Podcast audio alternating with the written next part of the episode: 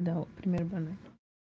Boa noite, muito boa noite. Hoje, finalmente, mais uma FirmaCast, a edição de número 19. Primeira vez, primeiramente, agradecer aqui a Deus por mais essa oportunidade. Hoje a gente tem uma convidada que é, eu acho que a presença dela aqui vai, vai nos abrir a mente, vai nos, talvez, acalmar a mente, porque são ela a função dela é, é na verdade é, é, um, é uma uma das funções dela justamente é essa é cuidar da é gente. acalmar a mente dos, dos seus pacientes. É, então muito boa noite Elisângela boa noite boa noite a todos que estão conosco em mais um afirma cast por aqui ainda não chegou a censura né Antônio então ainda estamos podendo falar tudo né então Espero que não chegue tão cedo. Espero que todo esse clima pesado passe rápido. Mas como o Antônio falou, hoje a gente está com uma super convidada aqui. Ela é uma pessoa muito especial, que eu admiro demais, inspiradora, uma mulher porque eu estava procurando uma mulher para vir no AfirmaCast e quando lembrei dela, falei: Ah, Josi, a Josi tem muito para contar muito para compartilhar aqui conosco. Mas eu queria dizer que estamos ao vivo lá na Rádio Clube. O Mo, a Clau, com certeza estão conosco. Então, nosso boa noite a todos os ouvintes da Rádio Clube FM que estão conosco. Agradeceu a Genor, lá do 277, ó, nosso patrocínio aqui do nosso, dessa, desse maravilhoso é, desse maravilhoso chopp aqui engarrafado, né, Antônio? Que é uma delícia é, premiadíssimo, né? As cervejas lá da 277 Craft Beer. Dizer que hoje à noite tem sorteio da melhor churrascaria da cidade, Búfalo Branco. Então, quem tiver aí conosco, é, manda como é que tem que fazer para o sorteio, Antônio? Cast aí, Isso. comentários, e já automaticamente já está concorrendo aí ao jantar para duas pessoas. Exatamente. E dizer que daqui a pouquinho a gente anuncia quem que é o nosso convidado do, do AfirmaCast número 20, né, Antônio? uma especial. Uma, é uma super surpresa. Mas vamos lá, Josi. Muito boa noite, Josi Cordeiro. Um prazer enorme ter você aqui conosco. Dê seu boa noite aí para o pessoal que está em casa, que está na rádio, que está nos ouvindo e assistindo. Boa noite, Elisângela. Antônio, agradeço muito o convite. Fiquei lisonjeada, né, de ter sido lembrada e poder contar um pouquinho da minha história. E boa noite a todos que estão nos ouvindo e nos assistindo, né? Espero que a nossa conversa seja produtiva para todos, né? É, não vai ser, eu tenho certeza disso. A Josi é uma mulher assim, primeiro corajosa. Ela tem uma história que nós vamos contar aqui no meio que para mim é muito inspiradora que eu tenho certeza que vai motivar não só mulheres que estão aí, mas homens, né? Vai encorajar a gente buscar o que nos faz bem. Ela vai contar no meio do caminho. Mas vamos começar, Josi, dizendo quem é a Josi? Filha de quem? Que história tem, né? Conte pra gente.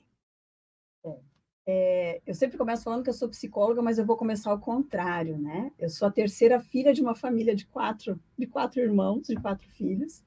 É, eu nasci numa cidade bem pequenininha no norte do Paraná, chamada Ibaiti, morei lá até os sete, e depois a gente foi para Curitiba, toda a minha família. Então, toda a minha formação, toda a minha história de vida aconteceu em Curitiba. Aí, como é que eu vim parar em Foz, né? 14 Isso. anos atrás, eu moro aqui há 14 anos, fiz 14 anos, é, eu vim a Foz. E eu vim por um motivo de trabalho. Né? Eu falo que acho que a única coisa que me tiraria de Curitiba realmente seria uma boa oportunidade. Né? E aí eu fiz o processo seletivo da Itaipu, para psicólogo, né, para ser contratada pela empresa mesmo. E, e as coisas aconteceram assim de um jeito tão natural e eu só pensei, bom, o meu nome está lá, eu tenho que estar tá lá, então eu vou. Então eu deixei toda uma vida que eu já tinha em Curitiba para começar de novo aqui, né? Então foi uma virada. E a Itaipu ela, ela teve um papel importante e me fez gostar de Foz. Então, aí eu fui criando raízes aqui na cidade, vindo a minha história. Né? Então, hoje, é, eu, eu, eu, continuo trabalhando na área clínica, continuo trabalhando com empresas. Né? Hoje eu falo, eu sou uma cidadã foz do Iguaçuense. No começo eu não me sentia muito assim, tem uma fase de adaptação, né? Mas é sim, né? eu, eu acabei escolhendo essa cidade, ficar aqui por gostar demais. De... E que me abriu as portas na psicologia também. E por que escolheu psicologia, Rose? Josi.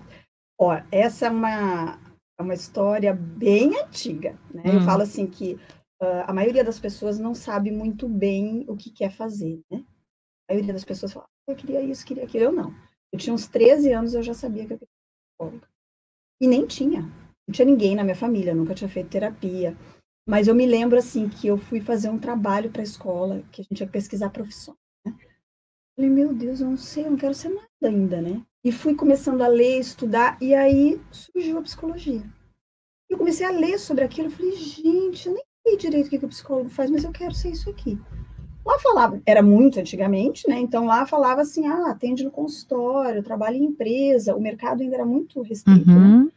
E desde lá eu fiquei com aquilo, vou fazer psicologia, vou fazer psicologia. E, e, realmente eu nunca mudei essa escolha. Eu fui, depois eu fui entendendo o que que eu gostava. Né? Eu já gostava de observar as pessoas, né? eu já gostava de entender os comportamentos desde pequena.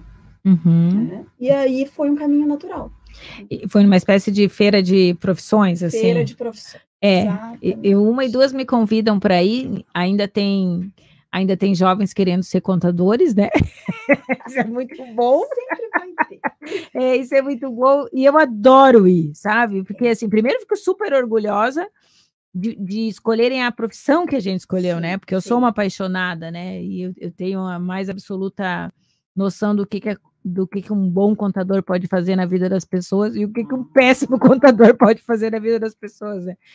E, e, o, e mas o jovem querer ouvir, né? Eu também é. fico super orgulhosa, não por mim, mas pela profissão, né? Porque a gente que ama a profissão da gente sente esse orgulho, né? A gente gosta de falar, né? E eu falo assim que é, ouvir alguém já na, na, carreira faz muita diferença. Então a gente fica criando um monte de cenários, né? Na época eu não tinha muita noção. E eu fui fazer psicologia, assim, com um pouco que eu sabia. E, e assim, eu, tô, eu tô formada, esse ano eu fiz 26 anos. Então, assim, antigamente, abusos eram muito maiores. A gente falava. Até hoje ainda tem, mas a gente não falava de saúde. Falar de psicólogo era assim, a pessoa tinha que estar muito mal para ir no psicólogo, ou era assim, um ou outro que já entendia que era importante se conhecer, né, fazer uma escolha. E a, era uma época da minha profissão em que nós éramos o supérfluo, supérfluo né? Ah, apertou, terapia. Né? Então, eu sabia que eu estava entrando numa profissão que ela seria instável, né? que ela seria super desafiadora. E tinha também uma coisa assim, né, Josi, de achar que psicólogo era tudo meio lunático, né? Melhorou muito isso, né? Mas tinha essa coisa, nem lá fiz psicólogo. Sim, tudo, é, não falam nada com nada, né? É. Ou a pessoa está fazendo psicologia porque ela precisa. É, tá certo. Tinha, tinha. tinha né? É. Aí assim, chega na faculdade, você encontra alguns professores meio estranhos, né? Uhum. Você fala, ai meu Deus, eu acho que é isso mesmo. Bom, em contábeis também tem os estranhos. Você fala, ai meu Deus, eu acho que é estranho mesmo, né? Uhum. Aí, durante a faculdade, eu tinha a ideia de trabalhar com clínica, com consultório, porque era o clichê do psicólogo você trabalhar no consultório. Só que no decorrer da faculdade, eh, mais no final, no estágio de último ano, eu me encantei com organizacional. Eu fui fazer um estágio numa construtora, tudo em Curitiba. E lá eu tive a oportunidade de ver o psicólogo dentro da empresa. Eu falei, gente, isso não é muito diferente do consultório. E aí a minha primeira experiência foi com o organizacional. Nossa, que presente, né? Porque há, há tanto tempo atrás, né, Josi? Hoje ainda as ainda. empresas, as organizações aproveitam muito pouco o trabalho de vocês, muito pouco. A gente sabe a diferença que faz o trabalho de um bom profissional num processo de seleção, uhum. de desligamento, de acompanhamento e tal. Mas há 26 anos atrás, você foi muito privilegiada, né? Porque eram é. pouquíssimas as organizações é. que entendiam o papel de vocês, né? A porta de entrada, principalmente naquela época, era recrutamento e seleção. Uhum. Então, na, eu, eu morava em Curitiba, acho que ali começou as minhas mudanças, né? Porque eu falo assim que a minha vida ela é feita de várias mudanças. Né? E eu não tenho muito medo mesmo, não. É para começar de novo, começando de novo. Come... Tem várias mudanças porque você estava aberta a elas, né? Aberta a elas. E eu sou muito assim, eu lembro bem, imagina, eu era uma menina, né? Mas eu pensava assim, eu quero trabalhar numa empresa, então eu vou começar a pesquisar. Meu estágio já foi assim. Eu era da época da lista telefônica, logicamente. lista telefônica. Então eu falei assim: bom, eu preciso achar um estágio, lá no estágio, preciso achar um estágio. Eu pegava esse telefone que eu ia ligando nas empresas me oferecendo. A maior cara de pau, né? Aí uma psicóloga me atendeu por telefone e falou assim: olha, eu não preciso.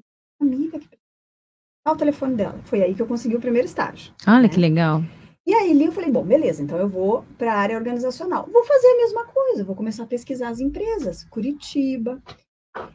Na época também, a gente conversa de gente antiga, né? Era, as, as vagas eram no jornal, né? Aí Sim. apareceu uma vaga para morar em Ponta Grossa. E era para trabalhar com todo o processo de recrutamento e seleção da cervejaria Sky. Hum, Ah, eu vou lá participar, né? claro. E fui. Não tinha experiência nenhuma. Eu tinha do estágio, né? E, enfim, muito, assim, embora eu, eu sou uma pessoa muito tímida, mas eu já era assim, eu já sabia me desenrolar, eu já sabia conversar, eu ia bem nas dinâmicas de grupo, e aí eu desgostei. Então, ali eu entrei em recursos humanos, começando com recrutamento e seleção. Então, eu trabalhei muitos anos com E era uma e empresa de que porte? Quantos funcionários? Você lembra a época? A, a empresa que eu trabalhava era uma consultoria. era Ah, uma consultoria de São entendi. Paulo, e Entendi. tinha aberto uma unidade ali. Entendi. A Kaiser, a gente contratou, eu não vou lembrar mais, mas era no mínimo uns 500 funcionários. Olha. Então a gente só fazia isso, era dinâmica, entrevista. Ali eu ganhei massa muscular, Sim. né? De psicologia mesmo, de, de feeling para seleção. E continuei com isso mais alguns anos. Depois que eu fui para treinamento. Uma das perguntas é se o cara bebia Kaiser. Tinha que ser. Tinha que ser. Se ele falasse que ele gostasse. A gente, na época, não tinha Instagram pra gente ver se ele bebia É mesmo ou não, né? verdade, né? Hoje- eu- eu- eu- a gente fala que a gente olha a rede social dos selecionados, né? Não tem como olhar, né? Então, na época, o cara até podia beber uma escolzinha, Antônio, uma brama, e, a, e a- enganava a. Josi e ela contratava Ai, igual. Mas era, era sensacional, assim, eu me encantei com a questão do processo produtivo. né? Adorava ficar na eu sabia tudo que acontecia. E, e ali eu me encantei com isso. Então, eu fiquei algum tempo em recrutamento e seleção, fui para treinamento, também trabalhando para várias empresas, tudo em Curitiba. Daí eu voltei a Curitiba, daí tudo em Curitiba. E teve um período que eu conseguia trabalhar com o consultório e com a- as empresas, né? Uhum. com os treinamentos nas empresas. É, fui fazer formação por causa do consultório, né? Então, eu fiz formação numa linha chamada psicodrama, é uma das linhas de psicologia, né? As mais conhecidas aqui em Foz, pelo menos, né? O TCC, Gestalt, psicanálise, existe o psicodrama, que é uma linha de, de formação também.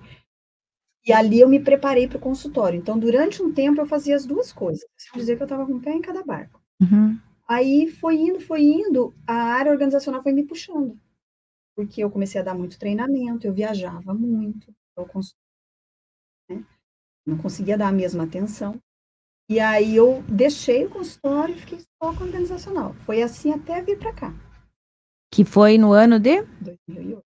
2008, você chegou e concursada foi para Itaipu. E, e ficou lá quanto tempo? Cinco anos. Eu entrei em 2008 e saí em 2013. E a- as minhas atividades ali era acompanhamento de funcionários, eu trabalhava muito com avaliação de desempenho, né? Um dos projetos que eu estava mais locada era a avaliação de desempenho. A gente trabalhava com uma equipe multiprofissional com os funcionários que estavam em afastamento, né? saúde, para analisar como é que seria a volta, se tinha que fazer alguma mudança, né? É, de desligamento que você comentou, integração dos novos, a gente fazia mais ou menos essas atividades. É, e aí agora ela vai contar a história inspiradora. Porque, assim, concursada na Itaipu, uma empresa que, é, que não é ruim de trabalhar, né? Do Não. ponto de vista de segurança, de suporte, né? Ferramentas, imagina, De ferramentas, de É, possibilidade é. de estudar, Isso. treinamento, de conforto para o empregado, quer dizer, né? De suporte, de apoio. É o sonho Tudo, de muitos, é, né? de É, muitos. tudo que, a, que uma empresa como a Itaipu pode oferecer, mas a Josi não estava feliz, né? Ela queria mais, né? E aí você teve a coragem de pedir para sair da Itaipu. Conta um pouco para nós, né? Assim, muito no foco não de falar mal da Itaipu, mas assim, de inspirar as pessoas a buscar aquilo que, que faz diferença, né, Josi? Você sabe que é, é todo um processo, né? Eu sempre falo, sempre olho o processo. Meu processo na Itaipu foi construído e a saída foi construída. E hoje, hoje já fazem nove anos que eu saí. Eu tenho um sentimento muito diferente pela empresa, né? Eu consigo enxergar Itaipu assim com um carinho muito grande, com uma gratidão muito grande de verdade mesmo. Porque eu falo assim, ela acabou me proporcionando coisas maravilhosas aqui na cidade, né? Mas enfim, contando a história de como é que foi a minha trajetória dentro da Itaipu e a minha saída, né? É, eu nunca fui muito assim preocupada com estabilidade. Tanto que eu tinha empresa em Curitiba, uma empresa, uma consultoria de treinamento. Né? Eu deixei tudo isso, fechei minha vida lá e vim embora. É, então, a, a, a, estabilidade não me encantava. Eu gostava do quê? O que, que me, sempre me motivou a trabalhar? Uh, conhecimento, uh, realmente fazer diferença na vida das pessoas, eu perceber que aquele meu conhecimento poderia ser aplicado, né? E, e realmente transformar. Eu sempre olhei assim, o treinamento para mim era isso, o consultório para mim é isso, era transformar, despertar pessoas. Só que o trabalho do psicólogo dentro de empresa ele é um pouquinho diferente. E muitas vezes você não está na linha de frente ali, na sala de aula, dando treinamento, ou você não atende, você não atende os funcionários. Eu dava algumas orientações, encaminhava para colegas na cidade. E às vezes o que a empresa precisava de mim não era o meu melhor e nem era aquilo que me preenchia. Eu fazia, eu dava as entregas que a empresa queria, eu transitava muito bem, eu me relacionava muito bem. É, sempre eu, eu, tenho uma característica assim de, de não entregar qualquer coisa, né? Então eu fazia as coisas muito bem feitas. Só que aquilo começava a me incomodar. Né? E aí o dilema, né? Igual, como, como o Antônio falou, disse tanta gente querendo entrar, né? E eu, o dilema era esse, eu dizia, meu Deus, gente, tanta gente querendo entrar e eu querendo sair contradição, né? E aí comecei assim, a perceber, é, me analisando, olhando a empresa, ou então olhando os valores da empresa, olhando os meus valores, objetivos que a área tinha para mim, os meus objetivos, aquilo que eu era boa e que eu não estava fazendo. Né? É, eu falei, eu não vou aguentar ficar muitos anos. Então, eu comecei a olhar a perspectiva. Né? Uhum. Se eu olhasse só aqui agora, okay. tudo bem, uhum. né? Ah, mas eu, eu tava já com quase 40, né? Eu falei, daqui a 10 anos eu não vou mais sair. Eu vou começar com medo, eu vou achar que eu tô muito fora do mercado, né? Então eu preciso decidir o que eu quero. E o que eu quero é estar realmente diretamente ligada ao processo de transformação. O que, que me ajudou? Quando eu já estava bem estável né, eu voltei para o consultório. Né? É, eu, eu trabalhava o dia todo na Itaipu e eu atendia à noite no consultório. Então, tinha dias que eu saía de lá, assim, exausto. Né? E não é que eu tinha trabalhado muito, era que às vezes até tinha, a coisa estava enrolada, não, não desenrolava, uh, demorava. Meu Deus, eu tinha que ir para o consultório ainda. Né? Como é que vai ser? E eu comecei a perceber que eu atendia o primeiro paciente, na metade do atendimento eu já estava assim, cheia de energia. Eu saía do consultório 9, 10 horas da noite. Leve. Renovada estava pronta para sair jantar e feliz da vida. Falei, não, tem alguma coisa errada. Né? Então, como é que eu posso é, sentir isso durante o dia e sentir isso à noite? Uhum. E aí eu fui me encorajando. Quando eu decidi, beleza, eu vou sair. Eu vou sair porque realmente eu, eu posso fazer mais lá fora não foi assim, ai, vou sair, né? Não. Então eu comecei a fazer, como você falou, tem toda uma segurança que a empresa traz Sim. que faz a gente repensar muito, né? Sim. E aí eu fui fazendo a ponte, o plano. Então eu preciso ter uma reserva de X, eu preciso ter X pacientes, eu preciso estar estruturada de tal forma no consultório que eu possa dar um pau. É, e eu fui fazendo isso, fui fazendo os meus contatos, porque aí esse é um outro lado bom da Itaipu, eu conheci muita gente legal. Conheci muita gente boa na cidade, muita gente que já sabia que eu era de lá. Então, essa rede me ajudou muito. Claro, proporcionada teria, pela Itaipu. Proporcionada pela Itaipu. E eu não teria em Curitiba. Claro. É outro cenário. É. Né? E aí eu falei, bom, quando eu cheguei naquele ponto ali, na, na meta que eu tinha me colocado, eu falei, agora eu vou sair. E aí foi um choque, né? Porque ninguém imaginava que eu ia tomar uma decisão Acharam dessa. que a Josi estava precisando de uma psicóloga. Mas, sim, isso foi o mínimo. Encaminharam, é. Esse foi o mínimo dos comentários. Então, é, é muito interessante de ver as reações, né? Porque você vai ver pessoas que têm essa vontade, igual você falou, né? Homens, mulheres que têm esse desejo de fazer uma mudança e não têm coragem. Então, muitas pessoas me procuravam para isso. Ah, eu queria tanto fazer uma mudança na minha vida também, mas eu não tenho essa coragem, né? E outros muito assustados, porque era. Até preocupados contigo. Muito preocupados. Eu recebi algumas pessoas, às vezes, na minha sala, falando assim: eu estou preocupado com você, você vai deixar tudo isso, o que, que, você vai fazer? E aí eu ia acalmando, eu acalmava as pessoas ainda. Eu dizia, gente, calma, eu sempre fui autônoma. Eu vou voltar para o meu nicho, eu vou voltar para uma vida de agenda aberta, sem bater ponto, que eu estou muito acostumada. Eu não estou acostumada com isso aqui. Né? Uhum. E aí foi muito natural. Né? Eu, eu saí, eu fiz aí, meu planejamento era, eu vou sair no meio do ano. Eu lembro que o meu gerente falou assim para mim, Josi, sai em dezembro, né? Vamos terminar o ano. Eu não posso fazer isso. Eu sair em dezembro, eu vou ficar janeiro e fevereiro com o consultório muito embaixo. Isso. Eu não posso. Eu tenho que subir. Isso. Então eu tenho que sair em agosto. Eu saí Isso. em agosto. Quando chegou no final do ano, as minhas metas de número de pacientes já tinha batido todas. Então eu já estava estável. Uhum. Né? E ali, dali para frente, né, a Deus, nunca mais eu tive dificuldade nenhuma. É, logo em seguida, eu brinquei, eu brincava assim, eu vou pôr uma meta de ter uma lista de espera, né? Ah, Mas bati a meta no segundo ano, ali, do, do, no começo do ano seguinte. Ah, e agora o que, que eu ponho? Enfim, e aí realmente o consultório me realiza muito, né? Muito mesmo, assim, eu fico, eu falo, às vezes eu falo isso inclusive para alguns pacientes, que é, a gente tem o privilégio de estar na vida o que eles falam conosco no consultório, eles não falam nem para eles. Isso. Sabe? Que a pessoa fala assim, nossa, eu tô te falando esse negócio. Eu nunca falei isso em voz alta. né? Ninguém sabe. É a confiança, né? E aí, assim, foi ficando mais confortável dentro de mim a questão do, do quando você fala assim, ah, você saiu porque você não estava feliz. Eu estava desengatada do meu propósito. Isso. Sabe? O que, que é o meu propósito na vida? Eu despertar pessoas, eu das pessoas, não é eu transformar, ajudar as pessoas. Né? Eu, eu acredito muito no melhor de cada um. Né? E às vezes o ambiente não proporciona isso. É, não era, não era a entrega que queriam de ti, né? E, e, é muito honroso isso, né? Você reconhecer tudo que Itaipu é, né? Porque a, às vezes a gente vê alguém falando mal de Itaipu e fala, oi? É. Vem aqui para fora para ver. Exatamente. Oi? Né? Não.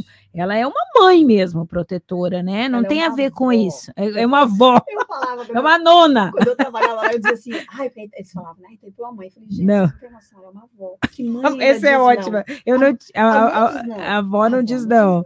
Então, mas não tem a ver com isso, né? Tem a ver, eu reconheço o que ela me não. proporciona, a garantia que ela tinha, mas eu não era o que eu queria dar não era o que ela queria receber. Isso. Né? E isso é muito legal, assim, é, a tua história me inspira muito e eu eu lembro muito da história do meu marido, Jorge, porque também era um concursado de Itaipu, né? Com 15 anos de Itaipu e saiu para ser estagiário de direito, né? É mais louco que você, ele era, né? né? A Maldi, a querida Maldi da RH de Itaipu, não queria fazer a rescisão dele. Você tá maluco, né? É, mas é porque ele queria, né? Graças a Deus, foi em 2000 e, 2001, e ele tá super feliz na área dele, porque tem a ver com isso, com propósito, com entrega, né? E ele se achou na área de direito, né? E também largou uma Itaipu. É. Eu estou aqui esperando para fazer a minha pergunta. Né? a ceia, pega a ceia. Tem uma questão quando vocês convidam mulher, tá? É! Alguém dá a ceia para Antônio. É, não, mas aqui eu, eu, eu acho que você tem muitas histórias, mas assim, hoje o que a gente mais, a gente busca, a gente abre aqui semestralmente quase que as contratações de estagiários, né? E a gente já entendeu também há algum tempo que hoje mais importante do que conhecimento técnico, conhecimento profissional é a tal da saúde emocional.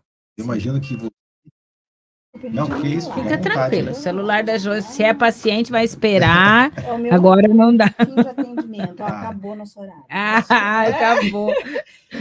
Não, e, e imagina que tua experiência de empresas desde alta capital, né, passando pela é, empresas do, do, interior e chegando aqui na Itaipu, você e ao, não estou falando aqui da sua idade, mas você tem já uma, uma vasta experiência ao longo desse tempo, passando por essas mudanças, inclusive, de gerações, né? Nesse, nesse sentido, né? É, eu queria que você comentasse um pouquinho o, o quão importante é hoje a tal da saúde emocional uhum. a quem está nos escutando. É, é, quando eu comecei na, vou pegar o histórico, né? A gente quase não falava muito disso. Falava um pouco de comportamento, tinha alguns conceitos até mais antigos sobre competência, que dentro da competência lá você tinha as atitudes da pessoa, né? Mas lá, lá atrás a gente já falava isso que você acabou de falar, que muitas vezes eh, tinha uma frase que era assim, né? A pessoa é contratada pelo conhecimento técnico e ela é demitida pela, pela questão comportamental. Continua uma verdade. Uhum. Né? E aí, puxando para isso que você está falando da questão da saúde emocional, é, a maior dificuldade hoje das pessoas realmente é não ter uma bagagem, não ter um autoconhecimento, né, de saber como é que ela é, e ter ferramentas mesmo para lidar com os problemas, com a pressão, com a, a, o nível de mudança que a gente vive hoje. Lá na época que eu fiz pós-graduação, a gente estudava essa mudança de mercado. Né? Uh, nossos pais trabalhavam de uma forma. Um horário para sair, um horário para chegar, o trabalho era fora de casa, né? É, tudo era previsível, né? Quando o mercado abriu, lá atrás já, quando o mercado abriu, que a gente começou a poder se comunicar com pessoas dos, dos outros países, as empresas começaram a, as multinacionais, começou ali a mudar, então já não tinha tanta previsibilidade. Agora é um outro momento. Né? Então hoje não tem fronteiras nenhuma mais mesmo. Né? E aí as pessoas elas vão precisar ah, aprender a como se organizar nisso, porque antigamente, né, a própria empresa tinha se organizado, ela organizava. Você vai entrar aqui, você vai sair aqui, teu trabalho é isso aqui. Hoje não. E aí essa gestão do seu dia a dia, do seu tempo, das prioridades, do tanto de distração que a gente tem hoje em dia, né? Uh, do nível de pressão e a velocidade de mudança, muitas vezes as pessoas não estão preparadas. E é isso que faz com que um profissional se destaque mais que o outro, né? Ou que ele tenha mais dificuldade que o outro. É essa habilidade comportamental. Para isso, ele tem que se conhecer. Mas aí, Josi, aí entra a tal da a palavra tão falada hoje em dia que de fato é é vivida por muitas pessoas, né? A gente pode se incluir nisso certamente, que é a ansiedade, né? Certamente pelo Sim. excesso de informação, Sim. Pelo, pelo excesso de informação que acaba chegando a uma conclusão que a pessoa nem sabe o que quer fazer, porque tem tanta Isso. opção, muitas vezes fantasiosas, fantasiosas aqui na, uhum. na disponível à palma da mão, né? Ela se acha num numa posição de repente medíocre, não, não quero isso, não, mas, mas enfim, esse, esse querer, ela não passa nem pelo processo do tempo, né? Para poder daí dar o segundo passo, o terceiro passo. Eu, eu acho que a, vai ficar falando a questão da geração, né, que você estava comentando, né? A gente hoje tem uma geração que ela é muito imediatista, né? Isso. Então ela, ela quer tudo o mais rápido possível com o menor esforço.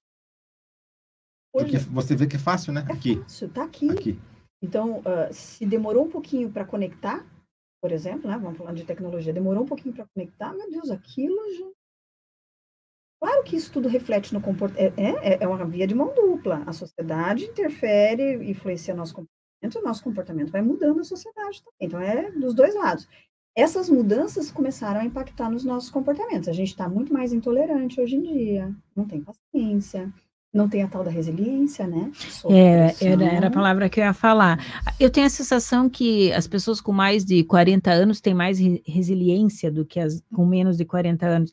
Aí você fala, fala assim, mas será que é isso que é mais resiliência ou, o contexto que a gente foi preparado era um contexto diferente, de um volume menor de informação?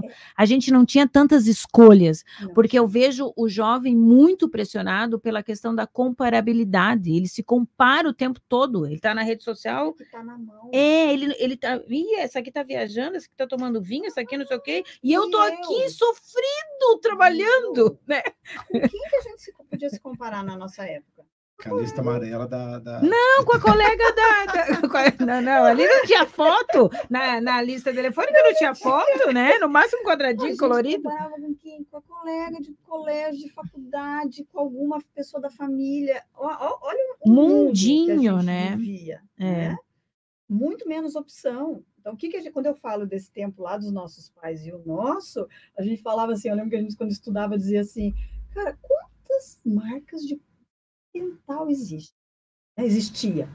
Um, dois. Hoje a gente tem lá de tal jeito, com tal coisa. Então, é um exemplo de quanto uh, ampliou-se as possibilidades, só que isso deixa a, a, a nossa decisão fica mais difícil. Né? E aí eu paraliso e a minha ansiedade começa a aumentar. E, e também porque hoje, com o advento, né, puxando aqui para o meu lado da tecnologia, hoje as redes sociais possibilitam a pessoa viver no mundo que ela quer. Ela se insere naquele mundo, porque é meio que é meio não, é orgânica a busca. Você começa a aparecer para você só aquilo que você gosta, só aquilo do seu meio, só aquilo do seu mundo. Então, o trabalho é outro mundo, né? As pessoas do trabalho vivem em outros mundos. Sim. E daí, imagino, deva, deva acontecer muito caos aí no é. seu e a ansiedade, isso, né? Eu queria puxar só um pouquinho essa questão da ansiedade que você hoje é a maior queixa. Em consultório, uh, eu, eu, eu, continuo atendendo empresas né, na, na parte de avaliação, de palestras, treinamentos. Quando você faz a avaliação de uma pessoa, é fácil você encontrar alguém ansioso. Né? Tem a ver com essas comparações, tem a ver com uma sociedade que parece. O que, que, que é uma pessoa ansiosa, Josi? É uma pessoa extremamente preocupada ela está lá no futuro. A mente não para. E tendência do ansioso é estar. Tá... Bom, ansiedade todos nós temos. Uhum. A partir desse, desse pressuposto. A ansiedade todos nós temos. Ele é um sentimento natural que ele, ele, tem, ele nos prepara para alguma coisa. Então, eu vou, vou falar aqui hoje com vocês. Ai, meu Deus, eu estou um pouco ansiosa. As borboletas no estômago. Isso, dá aquela sudorese, a gente fica. Porque aquilo me prepara, eu estou aqui em prontidão. Eu fico ligada. Ligada. Aí eu venho, converso com vocês, sou. Uhum. O que, que acontece com, quando a ansiedade ela vai ficando patológica? É quando eu estou lá no futuro, prevendo, meu Deus do céu, aquilo vai acontecer. E o futuro, gente, não é lá, pode ser daqui a meia hora, né? É, como é que isso vai ser? E aí eu começo a ter excesso de pensamento, excesso de preocupação, né? sentimentos negativos. E a tendência daí é eu paralisar e aí o pensamento toma conta. Né? Então, o que acaba, às vezes, Aí, o que, que acontece na rede social, Gosta? Eu vou lá para a rede social, tá aqui na palma da minha mão, eu tenho mil possibilidades, mas eu estou aqui parado, porque eu não consigo decidir, eu não consigo dar o passo, eu não consigo tomar uma ação. Então, muitas vezes o paciente chega no consultório, o que, que a gente tem que trabalhar com ele? Ele dá um pequeno passo. Só que ele dar um pequeno passo, igual você falou agora há pouco, do tempo, né? Entender que as coisas são processuais que tem um tempo, que não é da primeira vez que vai dar certo. E se não der certo, vamos analisar, vamos melhorar, entendeu? Porque quer tudo de uma forma muito rápida. É, hoje a gente, né, já até comentei aqui, a gente, a criação dos ritos não existe um manual, né? A gente tem aí alguns princípios, né, que a gente mas eu tenho um filho de, de quatro anos, né, que a gente luta com ele com a tecnologia limites, é, o limite, inclusive, é digital, ele tem uma hora uhum. e meia por dia uhum. para mexer no tablet. Mas se a gente deixar, ele fica 14 horas do dia, 12 horas do dia Sim. acordado naquilo, Sim. né? E quanta informação ele recebe durante esse tempo, durante dois, três, cinco, dez anos que vai passar ali. Então, é um, é um, é, é, esses cuidados, né, que a gente tem que ter, entender que a tecnologia tem que fazer o papel. O, o, o ela, é, ela, é, meio, ela é ferramenta, é, né? É. Ela não é condução de vida, é. né? Acho que tem um. E é né, que eu imagino, né? Meu filho, eu tenho um neto de seis anos. Tem uma habilidade, né? Sim, Nossa! É massa sabendo. Né? Demais! É, tem coisas que ele mexe, às vezes, na TV, em casa, no, no que a gente nem sabe como é que ele fez, né? E aí eu, eu percebo nele, às vezes, essa, essa já não é uma ansiedade, mas é uma impaciência inquietude. É, ele, ele começa a assistir um vídeo, né? E ele gosta que a gente assista junto com ele. Daqui a pouco ele fala assim: mas eu já vi esse, eu vou pular. Mas não, vamos até o fim. Não, vou pular. Então, você começa a ver assim, lá na frente, vai, nós vamos ter uma geração aqui, nada. Né? E que não quer estudar, Josi. mas é sério isso, sabia? Tem uma dificuldade enorme é, é, do, da dedicação, do estudo, é sabe? É o esforço, é a resiliência, não, não estuda nada, é mecânico, é automático. A, a, mas aonde foi parar aquilo que fez você, por exemplo, é, optar por sair, de sair lá de Curitiba e tal, dizer, não, eu gosto de aprender. Você fez uma fala assim, eu gosto de aprender, eu gosto de conhecer coisa nova, eu gosto de aplicar o que eu aprendo. Onde foi parar isso? Porque se eu não estudar, me, Eu com, com parte- uso ou não da tecnologia, eu não vou conseguir ter isso, né? E isso está se perdendo de um jeito doido. Vejo um pouco assim, que eles têm uma percepção, os mais.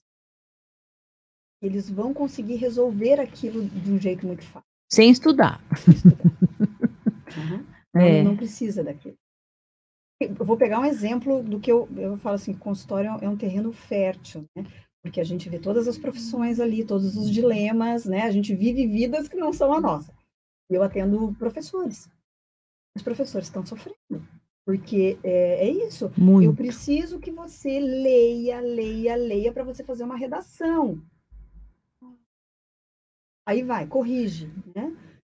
E aí, eu estava até comentando isso com essa minha paciente. Eu Falei, eu sou do tempo que para entrar numa universidade particular, então você tinha aquele dilema que você tinha que saber fazer. Hoje eles não têm mais esse receio. Então eles não têm essa pressão que a gente teve, né? E aí assim, ah, eu vou dar um jeito. Eles têm muito disso, né? Eu vou dar um jeito. Como que isso vai ser, né? Esses jovens que estão agora aí para a época de vestibular, como é que vão ser no mercado de trabalho? Não dá para ter ideia. Ainda não dá. Então a gente sabe que eles não, não, não tem como. com- E aí é uma diferença de geração grande, né? Entre a nossa geração e essa. essa nada. então mudou muita coisa em pouco tempo. Acho que você até já falou que um- uma das respostas, né, já que é, é certamente a quantidade disponível de distrações. né? Distrações. Então, você tem Isso. tempo, a qualquer tempo, você tem Se você as, enfim, né? Você faz o que você quiser em qualquer lugar. Então, realmente é A gente vai ter que criar no futuro um avatar, sabe? Com a cabecinha dos velhinhos e a toda a facilidade de uso de tecnologia dos novinhos, porque nós vamos ter que criar um monstrengo para poder dar certo esse planeta. falando nessa questão da ansiedade, né? Quando o paciente chega para mim e fala assim, nossa, eu tô travando no trabalho, eu tô. Eu, eu, eu- normalmente eu faço a pergunta assim, quando você está lá no computador, começa a abrir as abas, vai abrindo, quando você olha em cima tem um monte de aba aberta. É, é assim que tá tua Aquilo ali é um retrato da sua cabeça. Você vai abrindo aba, abrindo aba, abrindo aba e não fecha. E eu, eu lembro de uma paciente que ela falou, no concreto mesmo, eu vou experimentar. E você vai fazer isso, você vai deixar aberto só o que você está fazendo. Porque aí vem as distrações, né? Ah, eu podia pesquisar tal coisa e vou lá na outra. Ah, eu lembrei de tal coisa e vou na outra. E com ela está funcionando. Ela está conseguindo focar mais, sabe? Ela está conseguindo, ah, ok, então eu vou começar isso, eu vou terminar isso. Ó, a Luziane, que está conosco aqui, ah, adorou a ideia do Avatar. Vamos lançar um projeto, Luciane. É, o, o Avatar já pode ser agora. É, mas é porque é doido isso, né? Porque, por isso que eu gosto muito de empresas. Você deve, deve viver isso, Josi, que consegue ter essa diversidade dentro dela, de manter as pessoas com mais experiência e aproveitar Sim. essa energia dos mais novos, né? Sim, se- quando a empresa consegue ter essa diversidade, ela ganha muito, né? ganha. Eu atendo uma empresa que é assim, e aí eu falo que é muito legal quando eu converso com os mais velhos, né, da empresa, eu falo assim, cara, essa moçada veio com chip que a gente não veio, né? Eles Sim. falam, é. Então, quando junta isso, né? Os meninos, eles têm uma velocidade de aprendizado, no fundo também tem isso, uma... Eles vão fazendo, eles vão fazendo, né? Eles aprendem, criam caminhos, e aí vem o mais maduro e fala, olha, peraí, agora vamos, vamos ajeitar isso. Né? Isso. Você pensou nisso? Você olhou para isso? E aí a coisa caminha bem. É, Mas eu não go- é toda empresa que faz isso. é, porque não é difícil lidar com muitas gerações dentro de uma organização. É Hum. muito complicado, É né? Porque tem resistência mesmo entre elas, né? então, Tem, assim, o, o mais velho reclama, né? olha lá, o cara veio 200 vezes pegar café aqui, né? Então, mas eu, Fica mas eu falei, olha, né? se produzir, se fizer a Isso. entrega, deixa pegar 200 vezes café, né? E o, e o mais novo reclama que o outro é lento, que tem dificuldade com tecnologia, então eles têm dificuldade de enxergar as. as... A complementariedade Isso, é bem isso mesmo, Eu a vou- palavra é O essa. que eu costumo dizer é assim, não, não tem problema de ser diferente. Eu falo isso para os casais também, né? Não tem problema de eu ser diferente do outro. Não é isso. Se eu focar no que a gente é diferente no ruim, vai dar problema. Nas nossas limitações, por exemplo, vai dar problema. Igual o exemplo que você deu. Ah, eu, eu tenho dificuldade com tecnologia e o outro é muito rápido. Não. Agora, se eu pego o melhor de cada um, eu faço complemento. Eu tiro o melhor do jovem, eu tiro o melhor do, do, do mais velho. Eu vivo muito isso aqui com pais e filhos nas organizações, né? Uhum. Porque, e às vezes a gente tem que falar, calma, ouve teu pai, vai, vai, vai de outro jeito, deixa ele entender um pouco melhor o que você está propondo, né? É. A experiência dele é válida, né? Então traz ele para junto. E às vezes para o pai, confia um pouco no teu filho, dá um pouco de abertura, é. né? Deixa é. ele experimentar, porque você tem estrada, tem chão e ele não tem, então ele vai errar. Você também errou. E o filho né? às vezes vai trazer uma ideia que aquele pai nunca ia ter. Isso. Não, não ia ter, porque não é o cenário dele. É, eu fiz sempre assim, sempre deu certo desse jeito. Agora vem com essas modernidades, né? Agora a gente tem que aparecer na rede social, agora a gente tem, né? Então, deixa para o jovem fazer isso, porque ele vai fazer isso muito bem. Só abre né, para que aquilo aconteça. Né? E o contrário é exatamente isso que você fala. Peraí, ele fundador, ele tem uma história. E o histórico dele precisa ser valorizado. Esse eu acho que é uma questão geracional também que eu falo, né? A, a gente precisa ficar muito atento aos históricos. Históricos são importantes, e, hoje em dia histórico não existe, né? É e não só enquanto história, né, Josi, mas enquanto as vivências, vivências que ele teve, né? Porque assim, é, às vezes o pessoal fala, ah, De Paula tem 52 anos. Eu falei, isso solto não representa nada. Pode, pode dar a ideia de uma máquina antiga, parada, empoeirada, né? Então, assim, as vivências que tem a ali dentro, né? Que teve ali, né? Então, é. cada experiência que vocês tiveram, Isso. as transições que vocês viveram, né? A, a, os conselhos que o seu pai deu, né? Porque de lá, ainda dá quando, muitos. ainda dá, de quando ele começou, né? Então tem toda essa história que não dá para a gente jogar fora. Até porque aquele cara que fundou, ele vai ter uma visão de riscos diferente do jovem. É. Né? é, nesse ponto a gente é muito privilegiado, né, Antônio? Porque o pai sempre nos deu muita liberdade de agir. Não concordava com tudo, né? De vez em quando dava umas reclamadas, isso daí vai dar M, uhum. mas deixava a gente experimentar, sabe? Eu acho que essa construção, né? O Antônio, que é, não é muito mais novo, mas é mais novo que eu, de vez em quando dava uns atritinhos, porque é, é mais distância de idade, né? Natural, o Antônio é mais tecnológico e tal, apesar que o meu pai sempre teve uma pegada assim, mas essa, esse respeito das gerações é um, essa complementariedade que você falou, acho que essa é a palavra, né? Que a gente precisa melhorar as habilidades de, de, de usar dentro das empresas, né? Eu queria trazer um assunto, Josi, que com certeza você está lidando muito, né? Que é assim, é, a, nosso dia a dia que é com empresários, né? Com, é com os colaboradores, é, é o mundo empresarial, vamos dizer assim, né? A gente está chegando esgotado dessa pandemia, né? Tá, tá, tá a gente sente que houve um esgotamento e agora esse processo eleitoral também é, é, é tá pesado, tá puxado, tá, tá nervoso, né? É, tá censurado, né? Tá tudo acontecendo aí até dia 30 vai ser, vai ser bruto. É, mas a gente tem um cansaço mental, tá difícil para os empresários, porque assim, houve muitos medos, eu acho que até a palavra é medo durante isso, né? Medo de perder a empresa, de perder o emprego, eh, de, de não poder manter os empregos, de perder a vida, de perder alguém que ama, de né? um monte de coisa. Então veio essa carga aí, né?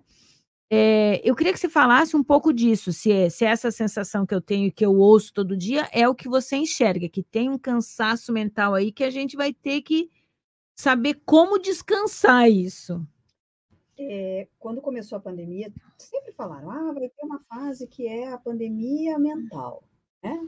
A onda mental. O que a gente imaginava assim? Ah, ok, as pessoas vão ficar com mais medo, vão ficar mais ansiosas durante ali. O que, que a gente vê agora, né? Depois de dois anos e né, quase, né? Dois anos e meio aí de, de já saindo, né? Nessa fase pós-pandemia. Agora a gente vê os efeitos. Agora a gente está vendo e às vezes o paciente chega para mim, eu vou traduzir, né? Olhando para ele, olhando o histórico, a história do para mim o histórico é um negócio importante. Sim. Olhando, né, as etapas da vida dele, a gente percebe que é um, um efeito de como ele lidou com a pandemia. O que, que aconteceu na pandemia? Entramos no modo medo. Sim, é porque acho que foi o sentimento mais evidente na pandemia, um risco real de morte. Acho que é o pior uh, terror que a gente vive. Então, a gente viveu aquilo por muito tempo, foi muito prolongado, ondas e tal.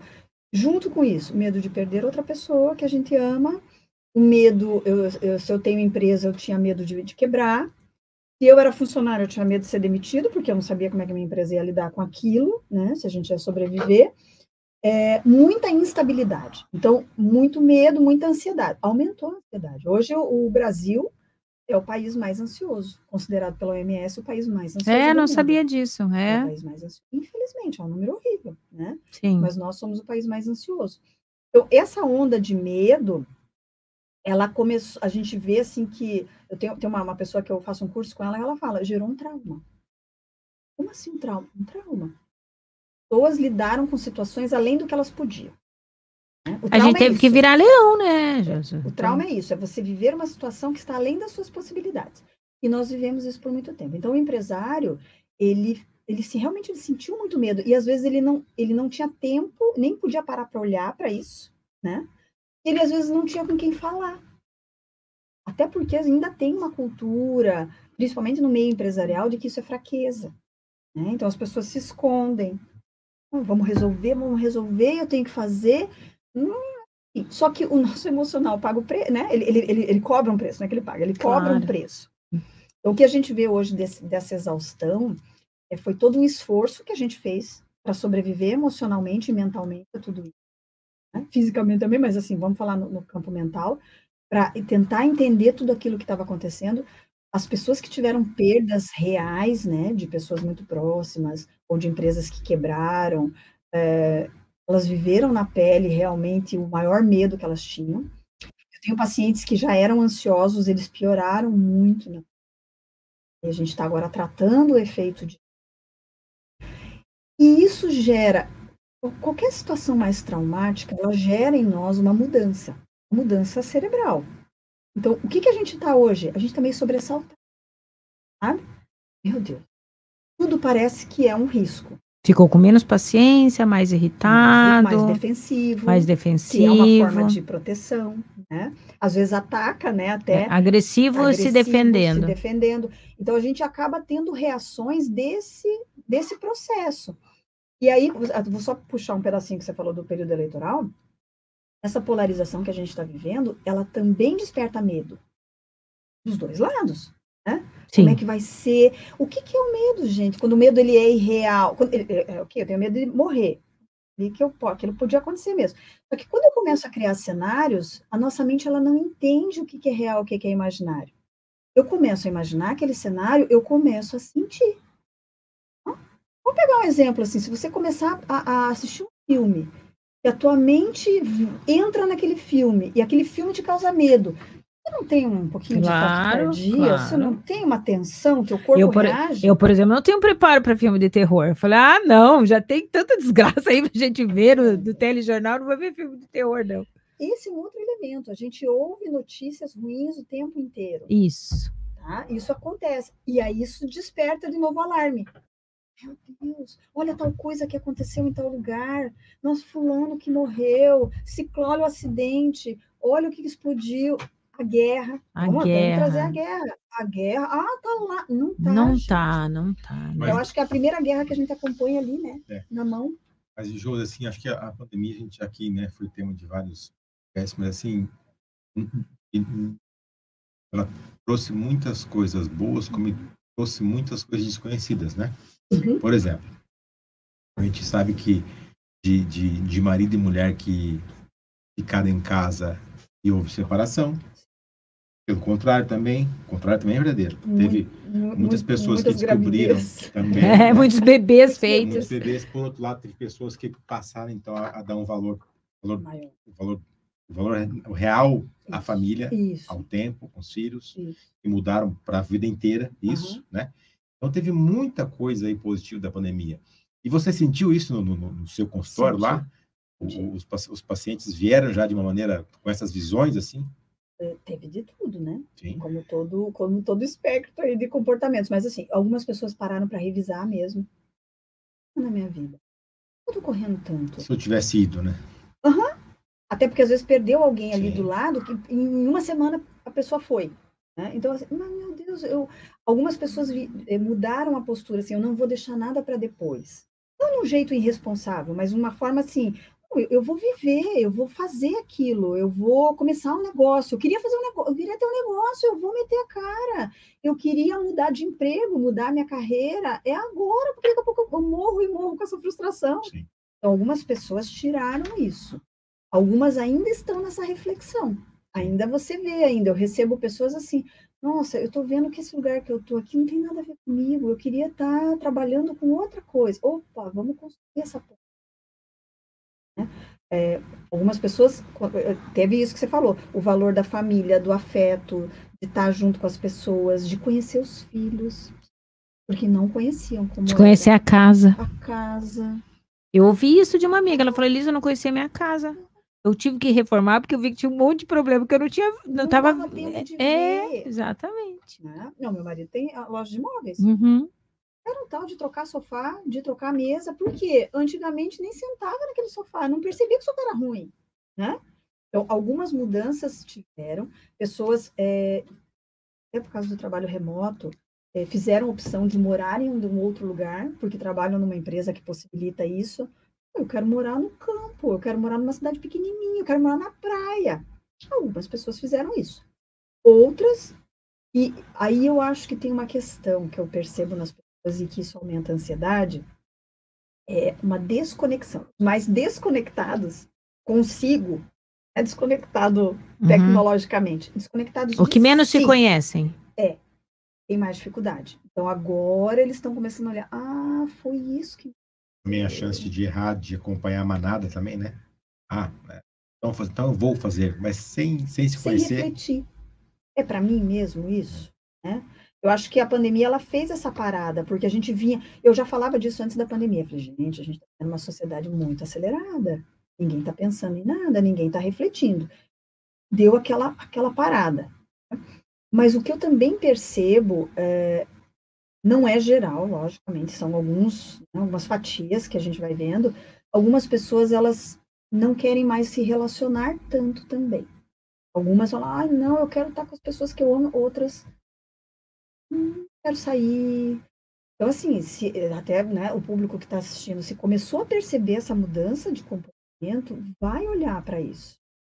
Ele está com preguiça de se relacionar. Preguiça, eu sempre falo que eu não gosto é, Preguiça palavra, entre né? aspas. Porque a preguiça sempre é alguma outra coisa. É. Né? Ah, eu estou mais intolerante, eu estou sem paciência, no fundo não, não, faz sentido aquela relação que eu tenho. Então, é bom olhar, às vezes pode ser uma depressão, isso. Quer dizer, não querer se relacionar com ninguém, se isolar, se né? Isolar. É. Vocês não vão tomar chopp, não? Pois é, esse chopp do 277 é muito bom. dizer que tem um monte de gente legal aqui com a gente, além do pessoal que está na rádio nos ouvindo, a Rádio Clube. Nós estamos aqui ouvindo a psicóloga Josi Carneiro, que tem uma super história falando um pouquinho das vivências dela. Ó, a Sheila aqui diz que é sua super fã. A Cássia, que você conhece a Cássia lá da Toego, disse que você a sua história é muito inspiradora. Tem uma galera aqui conosco. A Vitória Manuela diz que a FirmaCast está show. E quem quer participar do sorteio, Antônio, de, de um jantar ou almoço para duas pessoas na melhor churrascaria da cidade, que é a Búfalo Branco, faz como? Isso aí, é hashtag AfirmaCast depois de amanhã, dia 22 de 2022. Opa, falar isso. Se eu fosse psicanalista, eu falaria: você teve um ato Ele quer fazer uma mensagem subliminar. Olha que você vai ser censurado, menino. não, não a gente pode até ser censurado, mas não vamos perder a piada, né? Mas é, é... E, Josi, mas nesse contexto todo aí, a gente está falando de gente mais debilitada, pós-pandemia, de gente, né? Mas também teve uns que ficaram mais ruim, né? Mais frio. Porque a minha sensação antes, lá, né? Que a gente estava naquele turbilhão, eu falei assim: a gente, as pessoas vão ficar melhores. As pessoas vão ver que as coisas boas da vida, né? Que, meu Deus, a gente passou por isso, a gente aprendeu, a gente aprendeu que tem que é importante o convívio, o relacionamento, que eu posso morrer amanhã, e aí não interessa ter um monte de patrimônio. Então, falei, as pessoas vão ficar melhores, mas não, teve umas criaturas que estão mais egoístas, mais frias. Algumas pessoas estão mais intolerantes. Isto, eu sinto isso, então, sabia? Então, assim, eu, eu, primeiro, eu primeiro, você depois.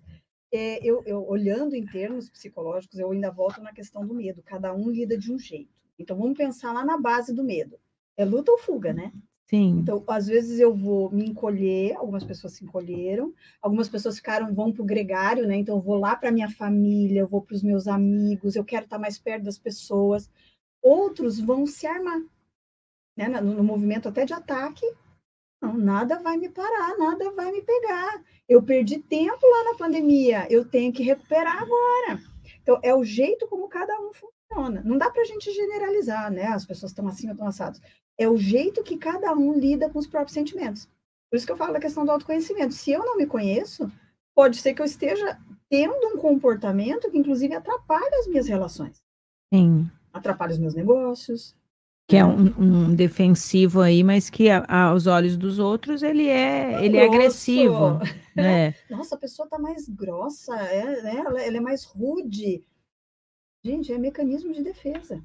Sim. É um mecanismo de defesa. É difícil de lidar com uma pessoa assim? Claro que é. Né? E ninguém tem obrigação de entender que a pessoa lá por dentro está sofrendo de alguma coisa. E a gente, claro, a terapia é o melhor dos mundos, o acompanhamento é o melhor dos mundos, mas hoje, é, Josi, é, isso vai passar? Quer dizer, isso, esse, essa, essa, essa, esse cansaço mental, isso que a gente está vivendo, quer dizer, é o tempo que vai vai amenizar isso? O que, que a gente tem para o futuro é, com essa coisa mental assim que a gente está hoje? A gente nunca viveu isso. Uhum. Né? Acho que todos os profissionais de saúde falam nos seus campos, falam isso. Eu não sei o que, que vai ter uh, de efeito físico, eu não sei o que vai ter. Né? E a gente na psicologia também não sabe o efeito disso uhum. mentalmente. Como uh, eu falo que. Vou puxar de novo. Teve umas coisas boas na pandemia falar de saúde mental foi uma coisa boa. Exatamente. Não se falava. Eu falo, gente, esse foi me, o melhor dos mundos para a gente que é da área de saúde mental. A gente pode falar disso hoje em dia, as pessoas se interessam. Você olha lá as pesquisas no Google, é um dos temas mais procurados. Então, é, uma, eu não posso fazer uma previsão, mas o que eu percebo de caminho é assim: vamos falar cada vez mais de saúde mental. As pessoas vão cada vez se interessar mais por isso. E daí não é só a terapia, é, principalmente eu estou vendo um caminho de mudanças de hábitos.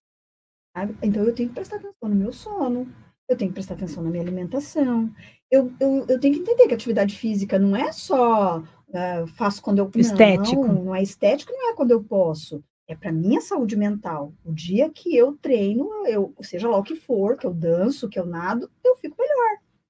Então, um caminho positivo nisso é que se fala mais, então tem mais informação boa rolando. O que, que a gente já tem que tomar cuidado? Para as pessoas não entrarem, que eu também já percebo, numa outra roda, eu tenho que fazer, fazer, fazer. Então, eu tenho que acordar às 5 da manhã, é, to, é, tomar não sei das quantas, a água com limão, e eu tenho que correr. Daí, as pessoas não têm que ter essa preocupação de, de, ter a vida do outro, né? Mas, assim, Josi, eu, eu queria aqui contextualizar, assim, porque acho que, de fato, nem tudo está perdido. ainda, né, ainda tem tudo.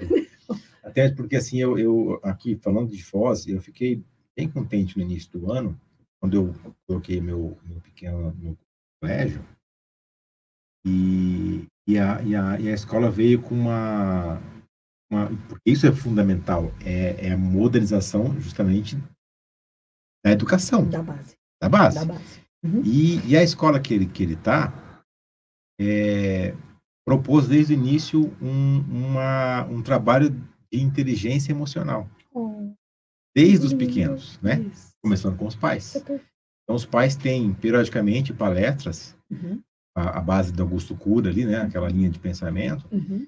E, então, pra, então, assim, eu comecei a ver, talvez, ali uma esperança, porque é, é, é essa base.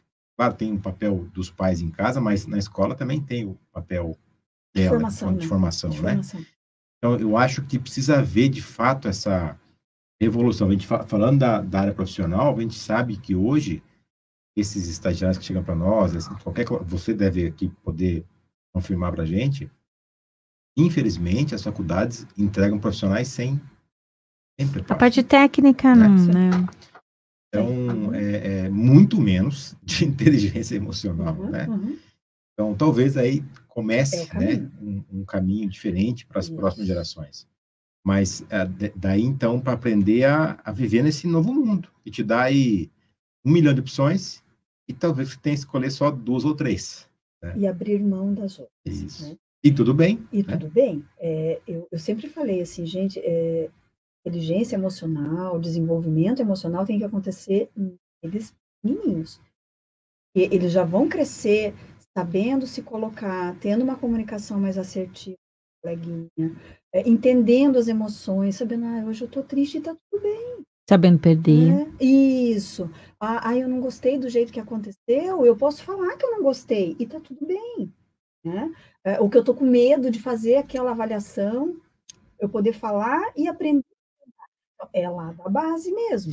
Eu, Lisandra, a gente participou de um, de um evento em São Paulo e uma das palestras lá, é, um terapeuta. um nós. evento de contabilidade foi fechado com terapeutas. É, e veja como vocês estão é, podendo. A, a, a, o fechamento do evento e foi com terapeuta. Ou é nessa necessidade, né? É, e, e, e assim, os, ele falou assim, algumas coisas que chamaram a atenção, que assim, a gente, antigamente, né? Geralmente as pessoas que têm pais que cumpriam aquele horário, né? Pais que trabalhavam em, né, em horário lá normal, enfim, chegavam em casa e muitas vezes sem o conhecimento, sem, inocentemente, ela assim, puxa, tô cansado? Então, o filho tava ali para brincar. Não, desculpa, mas eu tô cansado do trabalho. Cansado do trabalho. No outro dia, não, trabalho. A criança vai assimilando aquilo como trabalho é o inimigo do pai dela, é o meu inimigo. Porque meu pai meu não pai. consegue me dar atenção porque o trabalho é aquilo, né? Então, e, e trazendo essa visão para a gente, opa, peraí, eu tenho que, uhum. eu tenho que arrumar ele, eu tenho que ensinar ele como. Eu vou ensinar meu filho que o trabalho é algo ruim, é, é o monstro da vida dele ou não. Por outro lado, o que você acabou de falar aqui, a gente tem que entender que tudo bem não dá conta de tudo todo dia. Isso.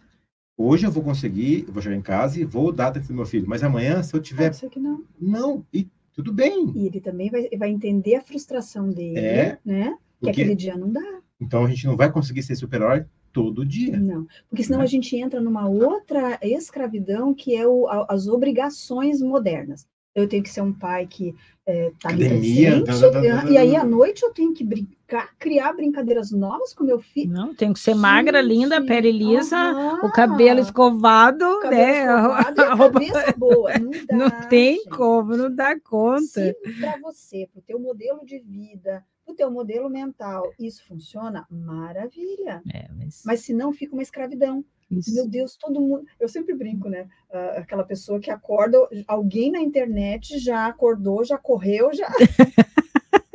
é, a, a gente já acorda devendo. Já acorda é. devendo. Esse, esse, né? Esse Meu Deus, acordo de, devendo. Não, hoje não deu. É. Hoje não deu. Acorda de devendo. É? Isso. Tudo que eu faço é insuficiente. Então, essa é uma das grandes queixas de consultório. Eu faço, faço, faço. Nunca tá bom. Eu, eu me mato de trabalhar para dar uma condição de vida. Ai, ai, meu Deus, eu ainda tenho que chegar em casa e fazer isso, isso, isso, aquilo, né? E daí começa uma cobrança que ela não para. Aí vem Gera ansiedade. ansiedade. gente. Falando que tô, tá devendo, tô devendo, tô devendo, tô devendo. Ele, ele encerrou a, a, palestra muito e deu muitos exemplos em relação ao filho, né? Porque às vezes o filho, o pai chega em casa e fala para o filho: Ah, hoje tive que matar dois leões. Eu fico imaginando a, a cena da criança. Dois leões ensanguentados, o pai dele. Nossa, meu pai. É. Não quero isso pra mim, não quero trabalhar. Né? E é real, Esse... porque a criança ela vai abstrair depois de mais velha. Claro, não. Você falou para ela, é concreto. Sim, e esse é o outro mérito do pai, né? Ele conseguiu ter os três filhos no escritório, porque eu acho que ele nunca chegou reclamando da profissão, entendeu? Sempre, ao contrário. Então, assim, a gente é um exemplo vivo do que a gente fala em casa, e às vezes eu o, o, empresário fala assim para mim: ah, nenhum filho meu quis seguir meu negócio, mas o que, que você falava em casa, né? né? O que, que você falava em casa, né? E às vezes fala sem sentir o que está falando, né? Então, mas é, nós falávamos de coisas boas, eu sou uma otimista por natureza. Do ponto de vista de gestão de negócios, Josi, eu queria uma pandemia a cada cinco anos. Porque os empresários, as empresas olharam para dentro sabe? Obviamente, estou falando de um, abstratamente aqui, não do ponto de vista de saúde, Deus me livre. Uhum. Mas do ponto de vista de gestão de negócios, a pandemia foi sensacional. As pessoas olharam para as empresas delas, viram as falhas, andaram tecnologicamente, uhum, né? Tiveram, né? Quando a gente uhum. vai ficar a noite inteira aqui citando restaurantes uhum. e negócios que não tinham delivery, que não tinham plataformas, que não tinham. Então, não tinha um telefone. Não, é, não tinha cadastro do cliente. Ele nem sabia quem era o cliente dele, entendeu? Ele estava lá com a porta aberta e vendendo. Então, do ponto de vista de gestão, foi sensacional. Quem sobreviveu, e muita gente sobreviveu. Muita gente se recriou, né? É, ficou, inclusive, mais forte, uhum. mais, né, os músculos mais fortes para enfrentar tudo isso. E, então, assim, teve realmente Mas muita é, coisa é boa. isso que a gente precisa tirar dessa pandemia. Né? Os aprendizados. Sobreviventes de uma pandemia. E o que, que a gente tirou disso? Eu sempre falo das, das ah, as adversidades. O que, que tu vai tirar disso aí? Né? Então, o que, que você recriou? Nossa, eu tive que recriar, reinventar a minha empresa. Meu negócio foi. Eu atendo pessoas do ramo hoteleiro, do ramo do turismo, né? Eles tiveram que criar uma outra coisa para fazer. Exatamente. Entendeu? Então, assim, é isso. Ah, não, mas o meu eu mantive estável. Mas você teve algum desafio. Não é possível. Você teve algum desafio. Claro. Que às vezes é enfrentar a doença dentro de casa, ou perder alguma coisa, né? Porque às vezes a pessoa teve a doença e ela perdeu alguma função, a memória dela ela já não tem a mesma energia. Opa, peraí, você tem que se readaptar também. Lidar com o noticiário era um desafio, Josi. Se o cara tem televisão em casa, ele enfrentou um desafio. Porque as notícias que tinham, aquilo era sugava a energia da gente, né? É, então, como é. é que a gente viveu isso? e que ferramentas novas você tem dentro de você, né, para administrar agora, para viver uma, um outro desafio. Eu, eu sempre falo, eu vou falar uma coisa que eu sempre falo muito com meus pacientes. Nosso cérebro ele é terrível, ele armazena o ruim e ele meio que descarta o bom. Tá? É uma tendência nossa, até por causa da evolução da espécie. A gente vai sempre se preparando para o pior, sempre se preparando para o perigo para sobreviver. E a gente faz isso com as coisas nossas. Ah, as nossas conquistas vão embora. Eu esqueço. Ah, eu só lembro as coisas que eu fiz errado os fracassos, as coisas que eu errei. Então, meus pacientes, eu falo para eles o seguinte: vai pegar papel e caneta, vai listar conquistas. Pequenas, grandes, não importa. E do lado, tu vai responder: qual foi a razão do meu sucesso? O mais importante é essa resposta. Porque assim, ah, porque eu me dei bem naquele projeto. Ah, tive sorte. Ah, alguém me ajudou. Não, tudo bem, pode ter tido alguém te ajudando. Qual foi a tua parcela? Porque aí a gente vai fazendo um, um, eu falo que é um armazém mesmo, é um reservatório de conquistas, para que a gente entenda que a gente tem ferramenta para lidar com uma situação, uma outra. E que acaba acontecendo? Se a gente não faz isso, a nossa autoconfiança fica desse tamanho. Ai, meu Deus, vai vir um problema, eu não vou conseguir lidar. Ou acontece um problema e eu não consigo lidar. Não, se você olha e fala, meu Deus, mas eu já olha só, lá cinco anos atrás eu enfrentei uma situação muito pior do que essa e eu consegui, porque a gente nosso cérebro ele faz esse papel. Sim. Entendeu? Então a gente precisa desenvolver esse lado positivo na mente. Assim, a gente vive num mundo, né? E a gente estava em outro evento e a, o palestrante trouxe também uma outra visão bem legal que uma verdade, na verdade, né? coisa que a gente vive. Ele contextualizou assim, hoje, quando você vai no Google buscar qualquer tipo de profissional. Escreve primeiro. É, é borracheiro, tá? Uhum. Escreve aqui, aqui, ó. Melhor borracheiro de Foz. Melhor. Então você tá seletivo ao extremo. Melhor. É. Em tudo. Melhor restaurante de Foz árabe. Melhor.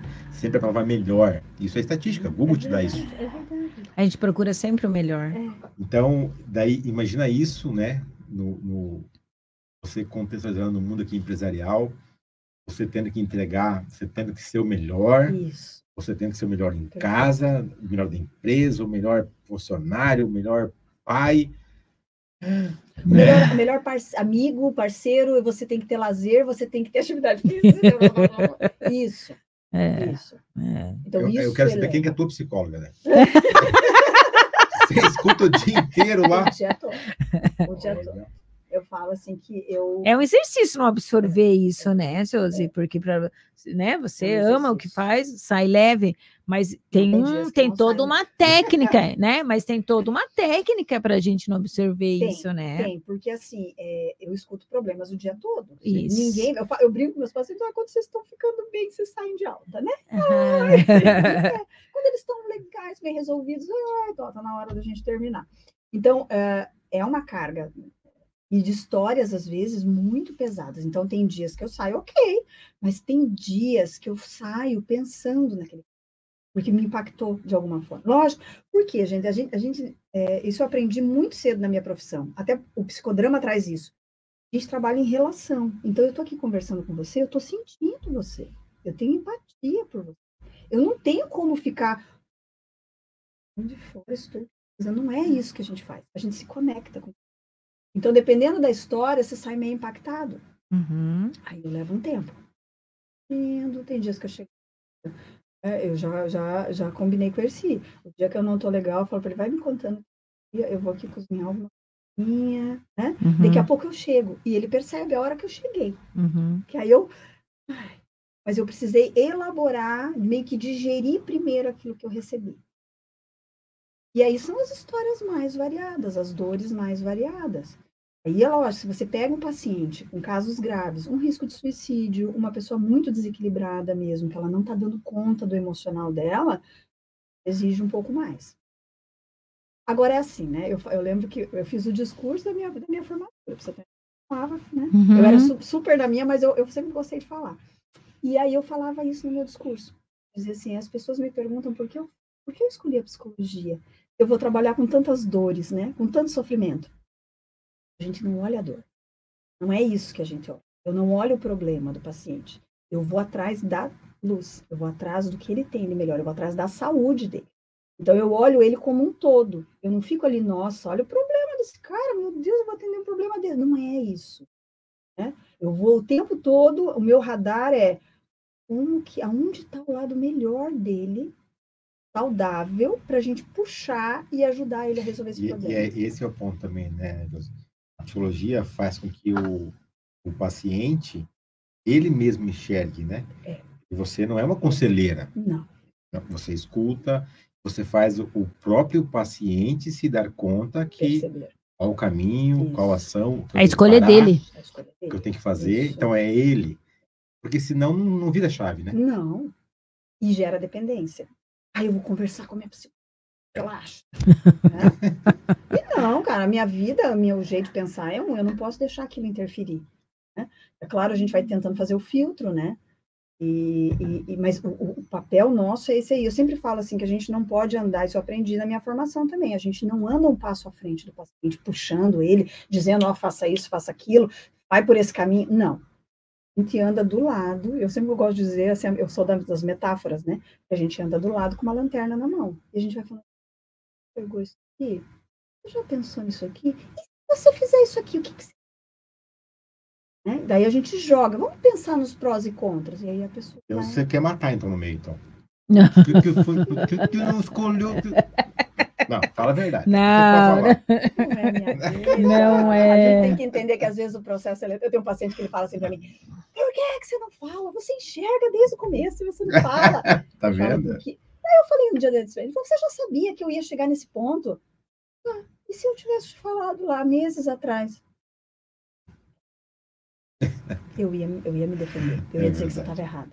É, a gente aqui é um pouco psicólogo do exercício e legal da, da, da profissão, né? De vez em quando tem umas coisas semelhantes, né? Que a gente também ajuda, na, vamos dizer assim, na saúde da empresa, né?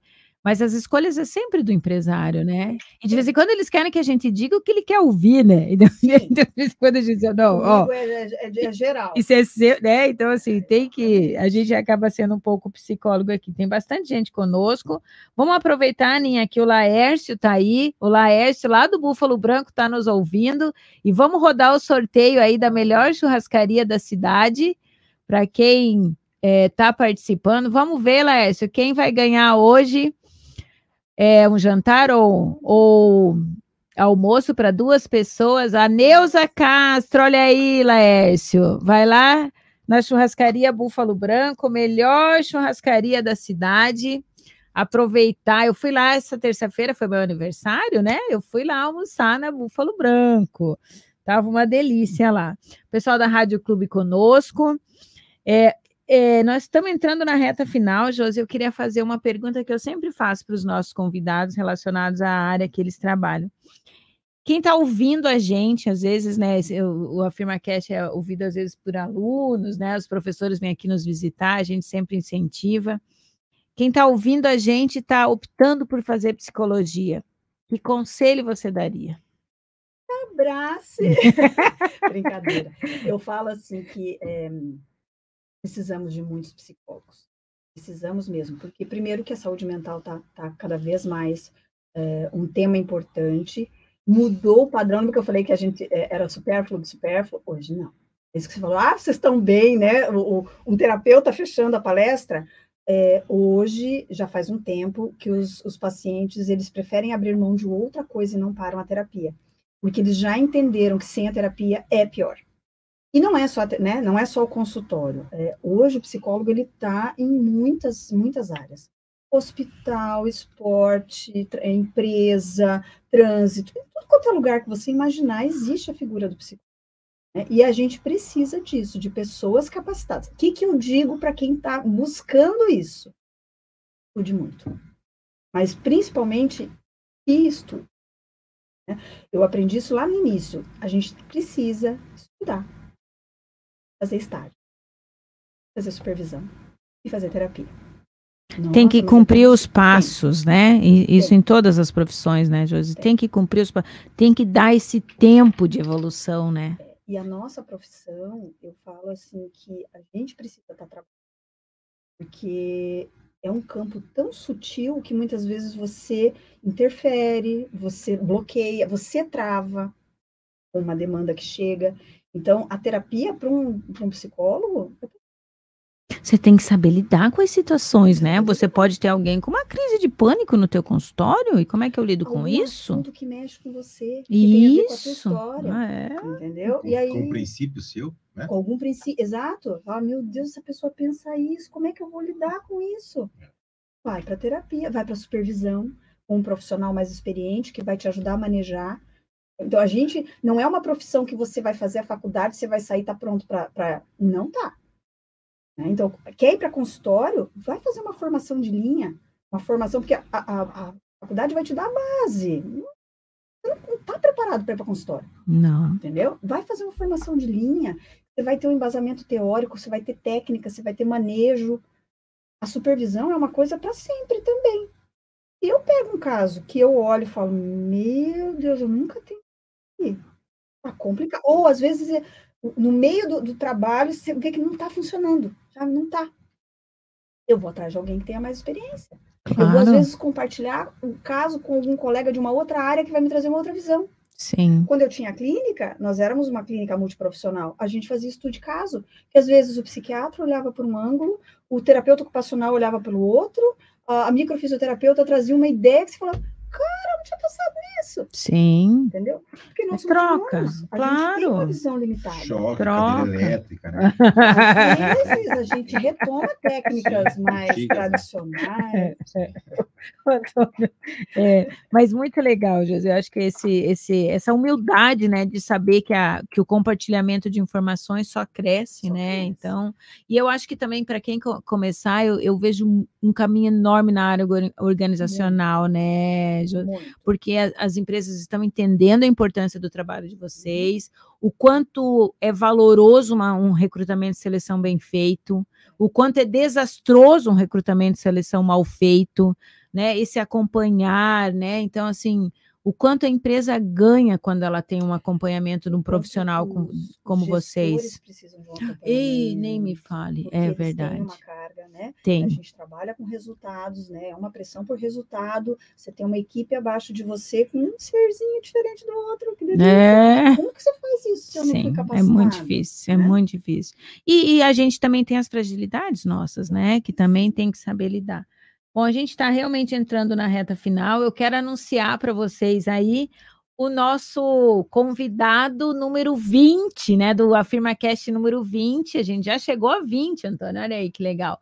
No próximo dia 3 de novembro, não sei se tem artezinha, Ana, não tem, não deu tempo de fazer. Mas no dia 3 de novembro, nós vamos ter aqui como convidado o seu Dirceu de Paula, a história do seu Dirceu de Paula. E aí os, os entrevistadores não serão os filhos dele, né? Porque eu acho que ia ficar muito, no, né, Antônio, muito piegas aqui, nós vamos se emocionar, demais, é, né? esse negócio de pai e filha aqui. E aí a gente fez um convite para a Clau e para o Moa, lá da Rádio Clube, assumir a bancada aqui. É, ah, não, eles gostam do velho Dirceu, acho que eles, eles vão dar uma aliviada, mas vai- acho que a gente vai dar muita risada e vai ter muita história boa, né? A Clau e o Moa, então, lá da Rádio Clube, vão assumir a bancada aqui do nosso Afirma Cast e entrevistarão o seu Dirceu de Paula no próximo dia 3 de novembro. Anotem aí, depois da eleição, espero que estejam É, hoje, felizes. hoje a gente está concorrendo aqui com a, a live do Bolsonaro. Lá está com um milhão, aqui a gente está com 800 mil agora vendo a gente. Mas é, tranquilo. bem, Eu tudo sabia bem. que a gente ia perder por pouco, né? Mas, Josi, muito, muito obrigada, né, pela confiança, pelo papo, um monte de gente elogiando aqui, história inspiradora, né? É, vou aproveitar para fazer um convite para você fazer mais um café e negócios com a gente. Você tem tanto conhecimento para compartilhar, né? A Josi atende ali no edifício, na Torre Marechal, tem um- uma clínica ali maravilhosa. E é essa pessoa, assim, que transforma pessoas, né?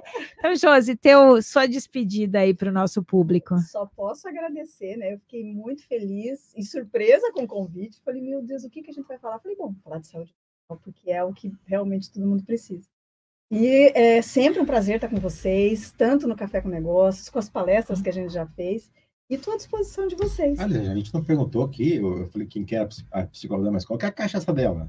Se ela, se ela não vai na psicóloga, se ela não vai no. Não, psiquiatra? mas é assim, ó, o é esposo, o cachaça? o- o- eu vou falar o que eu aí. acho que é um pouco. O esposo dela, que é o Erci, lá da Ideal Móveis, que aliás, ó, já está intimado aqui no ar, a gente vai chamar, porque ele tem muita história aqui para contar.